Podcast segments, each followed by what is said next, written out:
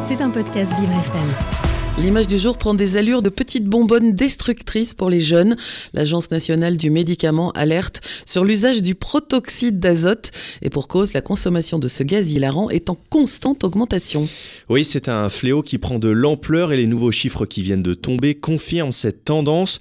Selon l'Agence du médicament, 472 signalements d'utilisation de protoxyde d'azote ont été rapportés par les professionnels de santé en 2021, un chiffre qui a doublé par rapport à l'année précédente mais qui évidemment ne représente pas réellement l'ampleur du phénomène. Ce qui est peut-être le plus inquiétant, c'est que le nombre de cas graves a lui aussi triplé à cause d'une consommation devenue chronique chez beaucoup de jeunes, mais des effets dévastateurs peuvent aussi apparaître dès la première prise, comme l'explique la neurologue Céline Tar au micro de BFM TV. La plupart des, patients qui, consultent, ils, ils, pensent que c'est vraiment sur des consommations massives, importantes, quotidiennes. Si c'est une consommation festive, euh, une fois par semaine, avec les copains le week-end, c'est pas c'est pas possible que ça soit à cause de ça. Ils, ils ont alors pas que alors que ça l'est. Alors le problème principal, c'est évidemment que le gaz n'a pas du tout été conçu pour ça. N'importe qui peut acheter ces bonbonnes en grande surface puisque celles-ci se destinent à des usages culinaires comme les siphons de, crème chantilly par exemple. On est donc loin hein, sur le papier de la drogue destructrice, mais le gaz, et ça c'est le problème, est depuis plusieurs années détourné et consommé pour ses effets hilarants. On voit pas mal hein, de vidéos circuler où des personnes se mettent à rire sans pouvoir se contrôler. Eh bien, ce sont ces petites cartouches qui en sont responsables. Et les médecins sont en alerte, Jérémy, parce que les effets sur notre santé peuvent être dévastateurs.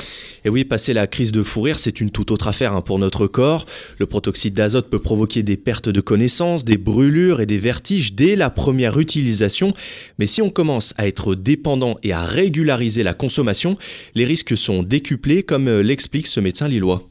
Ça peut aller jusqu'à des petits fourmillements, des, euh, paresthésies, jusqu'à des pertes motrices hein, plus complètes avec des patients qui vont avoir euh, perte d'usage de leurs jambes, hein, par exemple, et qui vont finir en fauteuil roulant.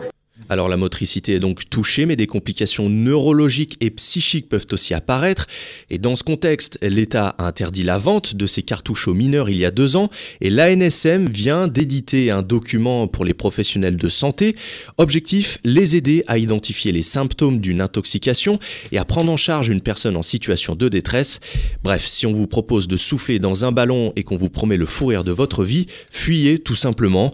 L'image du jour est celle d'un gaz hilarant qui est en train de les jeunes, mais aussi les autorités complètement fous.